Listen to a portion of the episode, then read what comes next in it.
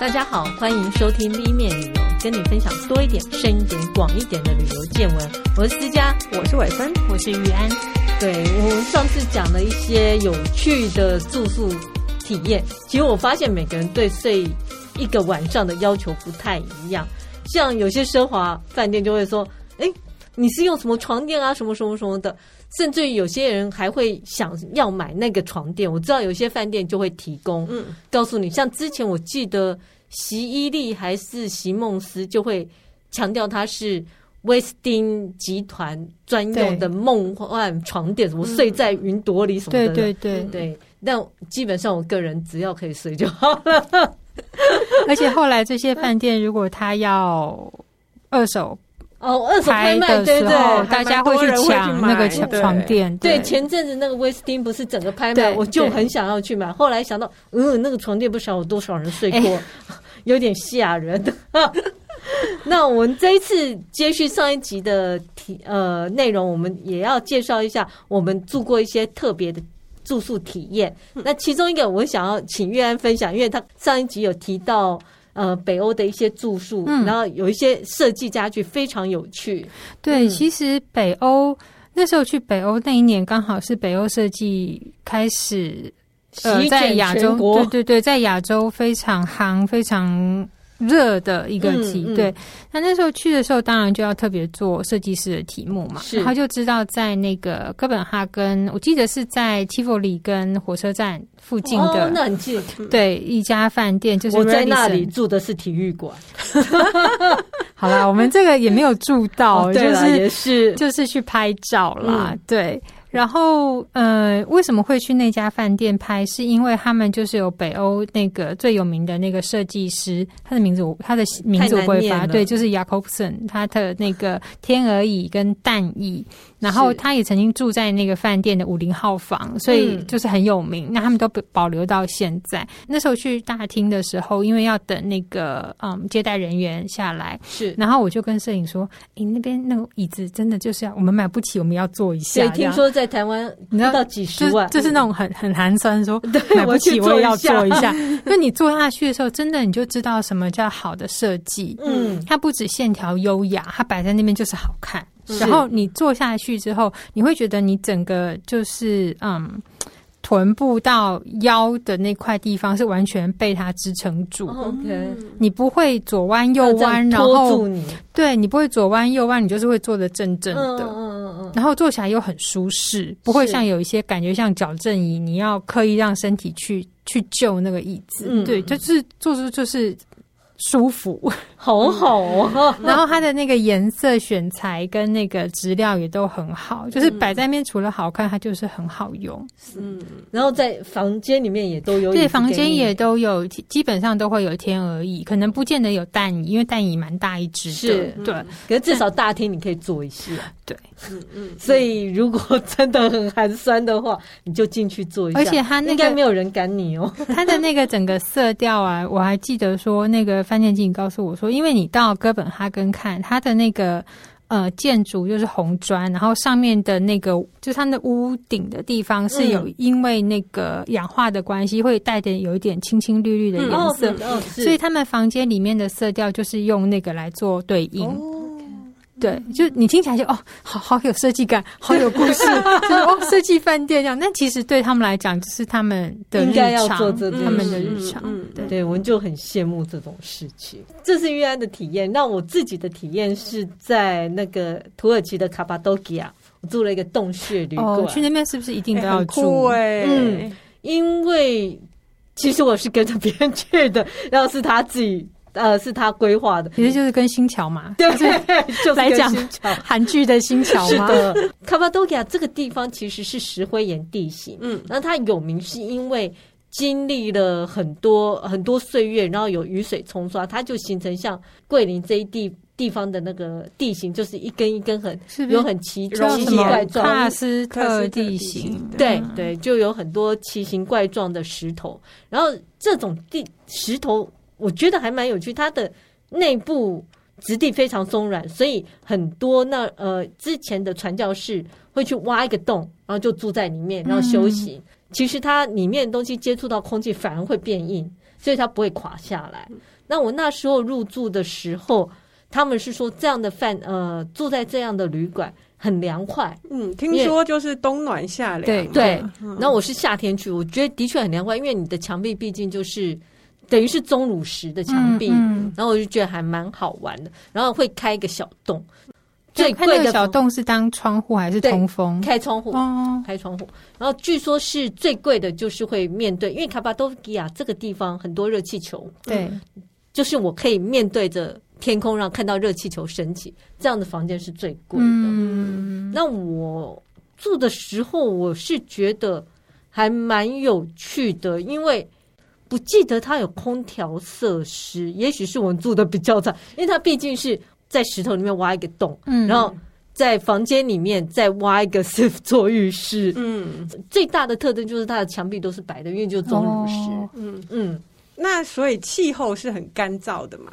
对，很干燥，嗯，因为我可能也是我是夏天去，因为像我们有的时候就会觉得说，呃，那种。不通风啊，阴湿、嗯、啊，就又 不是阴湿路，我知道。是又阴冷又湿，对对对，潮湿。这样子。我那时候是，我我觉得还好，嗯、就是很凉快，很通风。嗯嗯。不过私下讲到钟乳石，这让我想到那时候去到卡比，也是在泰国的另外一家饭店。嗯。嗯其实它明明是不是在岛上，嗯，可是因为它地理环境的关系，好像那个时候还没有陆路交通可以过去。现在好像我不太确定它有没有了。那是因为它隔个山丘，所以它必须要从卡比镇这边的码头坐快艇过去。那你就觉得好像住在。一岛一饭店这样子，然后它的位置就是在那个卡比最有名的攀岩圣地莱雷海滩那边。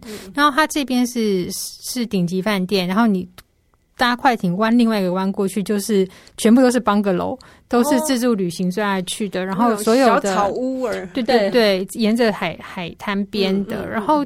就很多人在那边攀岩，因为它就是因为那个中攀岩有名，那个石灰岩地形的关系。对，然后那家饭店它也很善用这个地形，他就把其中一个洞 变成餐厅。哦，OK。所以，而且它那个洞是整个延伸，你视觉上是延伸出去到海边，看到海边。所以你坐在那个洞，你可你可以想象那个钟乳石的的那个。当成是门框，然后可以看到大海的样子，其实还不错。那又凉，有哎，有我我知道意大利有一个很特别的餐厅，也是这样子的概念。哦，我去过蓝洞，对，嗯嗯嗯嗯。不过蓝洞说现在越来越难进去了，嗯，因为海水上升。嗯嗯嗯嗯。其实之前有讲过，我住过肯雅的树屋旅馆，然后它的特别就是它很扁。因为他在模仿树嘛，所以它是一个很扁平的建筑，然后下面是用大的木桩架起来，它的高度大概就是非洲象的高度，因为人可以藏在那个木桩里面去偷看，就是让最高的非洲象也可以通过。然后你如果藏在里面，你就可以近身接近非洲象，它不会发现你。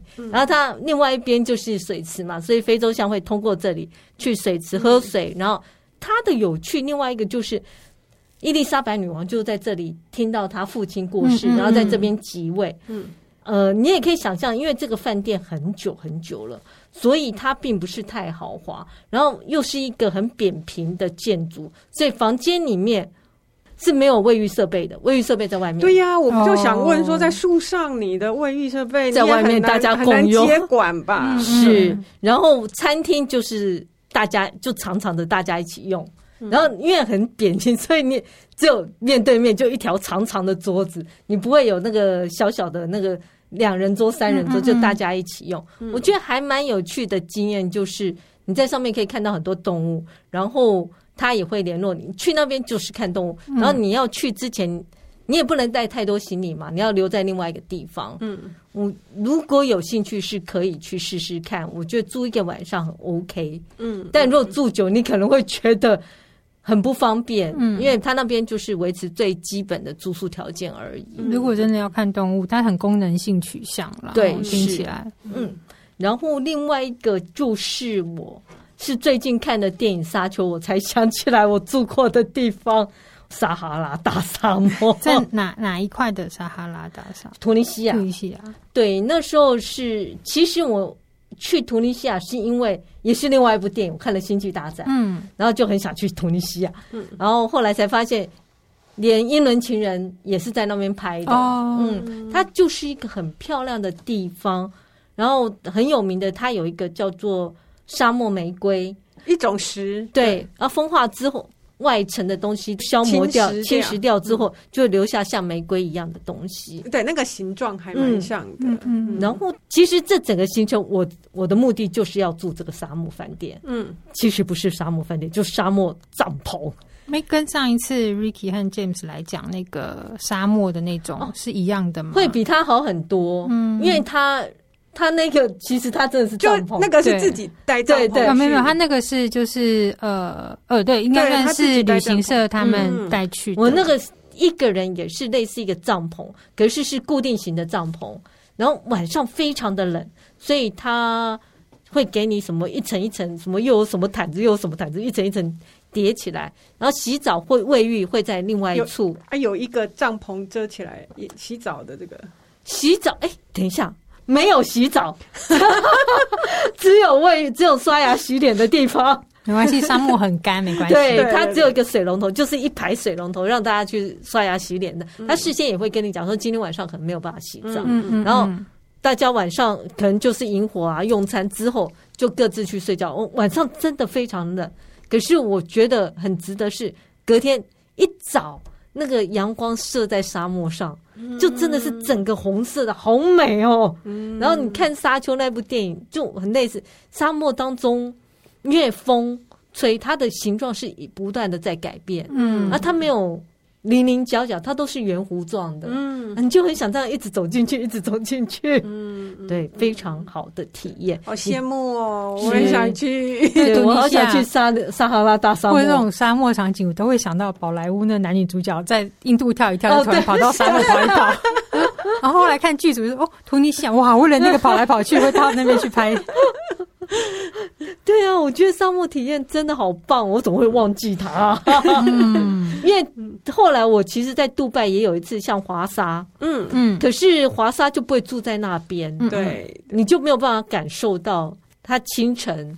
然后，尤其是因为我们住在那边啊，那个导游只会跟你领队只会跟你讲说我们什么时候集合，所以很多人是很早就起床去走。嗯，所以人也不多，嗯，所以那种感觉特别的好。你没有出来看星星嘛？对啊，晚上星星好冷哦，真的，我沙漠好冷哦。哎、欸，你会不会那个去去那个芬兰或哪里挪威？然后人家说：“哎、欸，出来看极光，不要，我好冷，我不要。”那是真的很冷，我会爬出来看。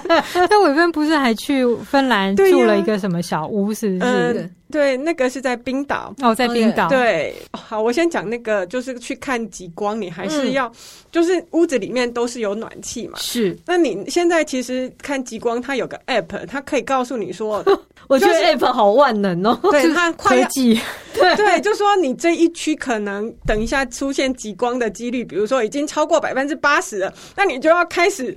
准备准备要、嗯、要冲了，对不对？嗯、那你就是衣服 要从内件的比较嗯舒服薄长袖，薄长袖这样子，然后、嗯、你就开始一件一件往上套。但是外面的气温是零度啊，零度，哦、对。然后而且风很大，嗯嗯，对，那个就是你真的没有防风挡风的，然后。呃，像毛毛啊，你就会觉得那个风在脸上是刺痛的，嗯，对，所以你每次要去看极光的时候，你要把所有的衣服都穿起来，然后再去再到外面去把相机架起来，准备准备拍极光。可是相机这样不会冻坏吗？啊，所以要进出哦，对，你不能把它摆在定点，它也不会定点让，因为每一次极光出现的角度也不一样，这样，所以你真的要住在。可以看得到极光的地方，因为这样进出比较快。呃，我觉得那是我运气好，住在那个地方。其实它是呃一一算是一个景点，叫教堂山，嗯、所以它四周是没有光害的。OK，可是如果你是住在比较人口密集的地方，嗯，它其实是看会看不到极光。所以像那一种，你如果在人口密集的地方，他们是晚上特地车子拉出来，嗯，然后一车就是在那个地晚上在那里。呃，就是很寒冷的地方，然后就在那边等着，窝着等着，等着等极光。可是，所以就各有好处。一个就是你可以舒服在里面等，嗯、可是等到极光来，你就要努力的穿衣服。嗯，好，然后回头讲那一个房子，我觉得那个房子真的蛮值得的。是民宿吗？对，它是我透过 Airbnb 去订的。嗯嗯嗯，那它其实是也是为了让那个景观，所以它房子本身有三百六十度的景。哦，就是有窗户，它它有特别的景观的，嗯、对，你看出去就是那个教堂山，你你取景你都可以取到它这样子，所以只有你们一家人，一个木屋就是一一一一户嘛，哦、对，有几个木屋啊？那个木屋是两个房间，哦、然后那边是那边它有两个还三个木屋，嗯，就就都是。都是当地人的，OK，对。嗯、那他那那一家，他的外面还有 Jacuzzi，嗯，对，就是你可以这么冷零度的 Jacuzzi，哎，对，就有那种就是在雪地三温暖的感觉，雪地里面泡温泉的感觉，哦，对，也是啦，感觉还不错，对，我觉得还不错。那就是体验那个晚上冲出来拍极光，然后我们运气很好，就是嗯、呃，他第二天。飘雪嘛，嗯、那飘雪你就是可以坐在窗边喝咖啡，然后看着它飘雪，很不错，很圣诞节耶。对，要是再配着配着极光，多好！实、嗯、对极光就你一定要出去啦。嗯，对。所以你有看到？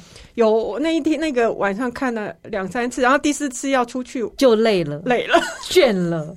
你看这么奢华的说法 哦，我不想看，因为看太多极光。对，有人有人要去看，等了三四天没有，就是没有。是啊。对，嗯，所以其实，嗯，我我我觉得像这一类的旅馆呢，大家要定有一个秘诀，可能就是你要半年前你就开始去，因为它毕竟数量少。你看我说它才三两三间那个地点呐，那你跟他找别的地方，可是它不是像一个旅馆，它就有几十个房间这样子。而且我觉得还蛮方便，想看然后就出去。对，就像上一次那个讲美国公路旅行，Emily 在讲要看那个地景艺术，那个小，你就是一年前你就定好闹钟去定吧，去抢。对，哦，那个那个也好有趣哦，我也好想去，真的。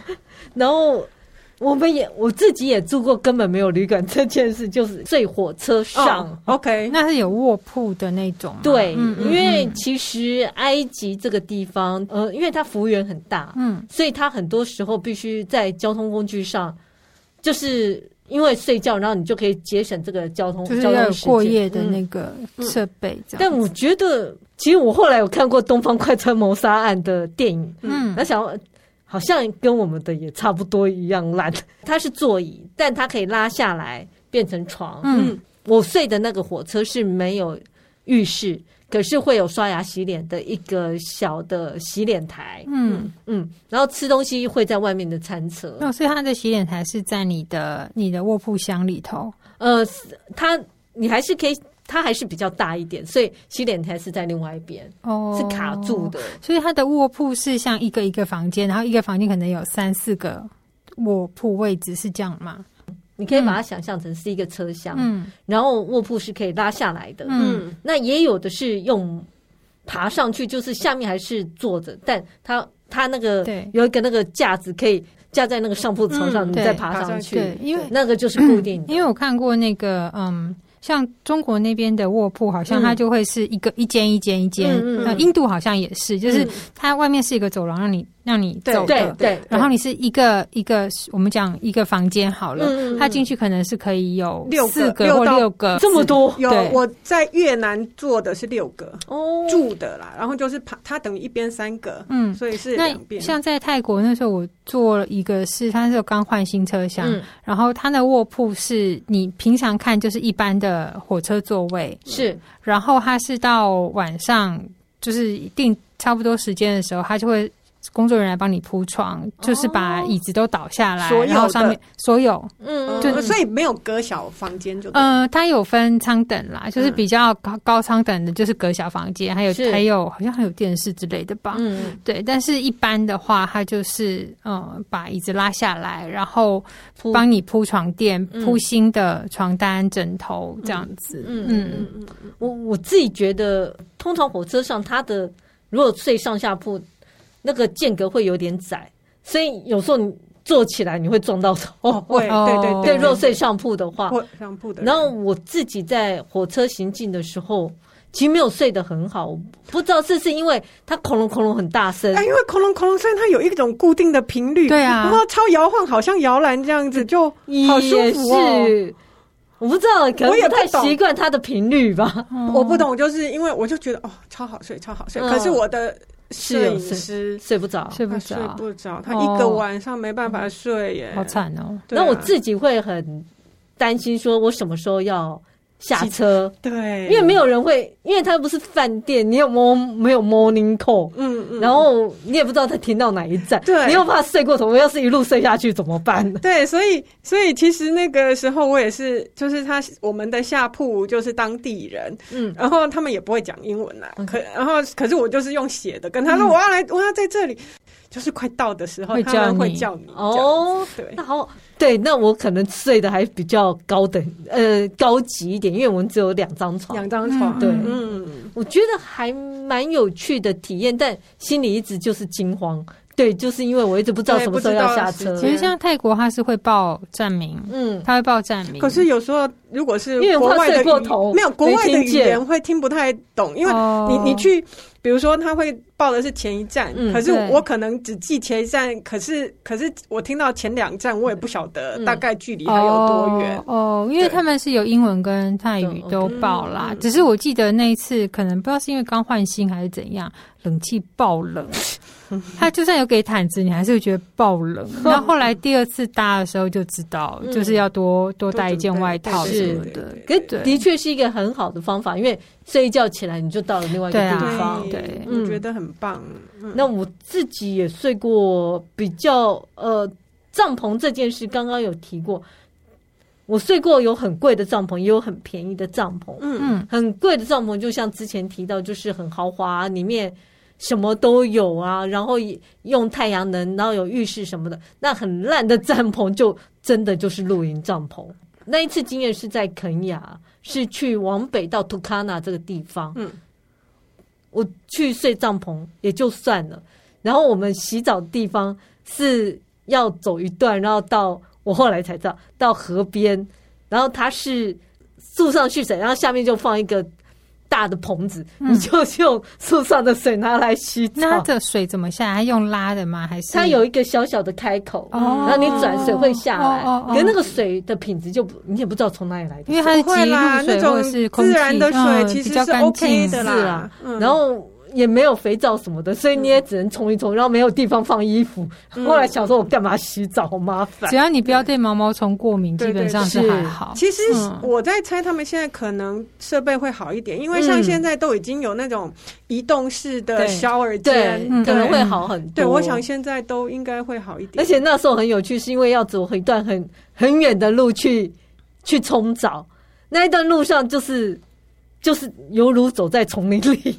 走在草原里，哦、然后你又怕走一走，旁边会有动物跑出来撞你，嗯、因为旁边可能就是河马或怎样。嗯，想边走边走，还觉得自己会迷路，大到会迷路哦，小小到会迷路，因为草太高，草太高，草很高，然后很小一条。嗯，嗯然后你又不，然后之前还有人说，哎，水用完了。我说对哦，我洗到一半水用完了怎么办？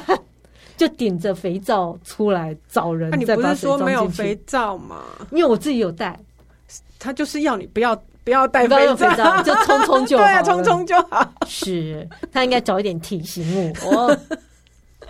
那我接下来会提到我们印象最深刻的，就是有一间我从来没有住过的旅馆。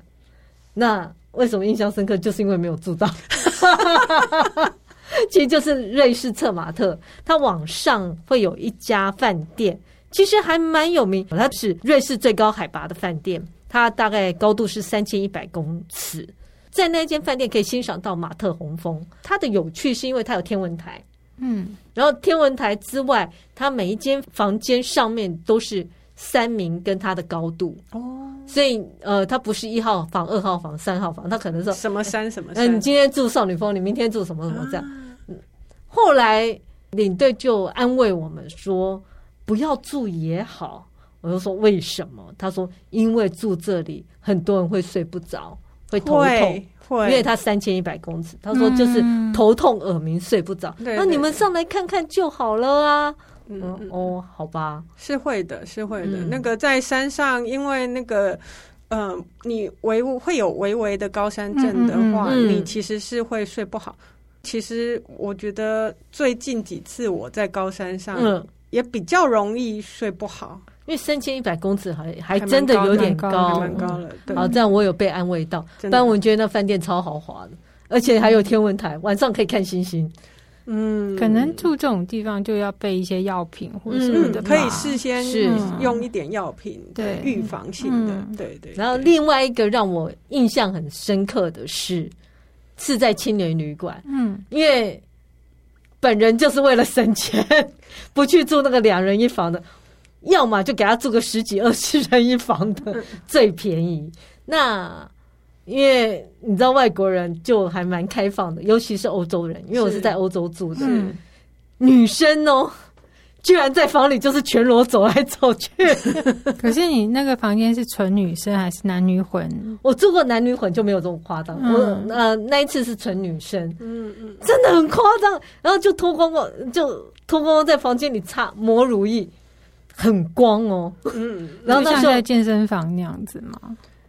健身房有些还至少会穿内裤，好，他真的是，然后就在我面前这样边擦乳液，而且还要边聊天啊！他有的你都有啊，所以他不介意呀、啊。我没有看过外国人的，然后想哦，哇，头发的颜色原来。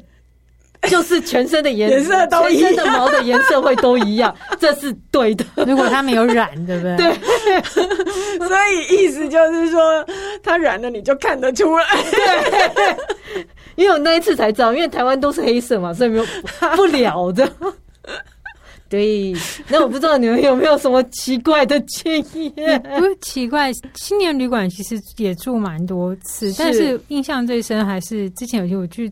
波多的那个在车站火车站里面的那个葡萄牙那一间，的对，因为那个真的是又干净，然后高科技运用的非常好，嗯、就是你那个感应钥匙，就是只能去你那一层，只能去你那个房间，嗯、然后只能开你的那个柜子，嗯，所以很安全。即便那时候我是住混宿，嗯，就是男女混宿，嗯、对我那个好像是住呃八个人的，OK，嗯。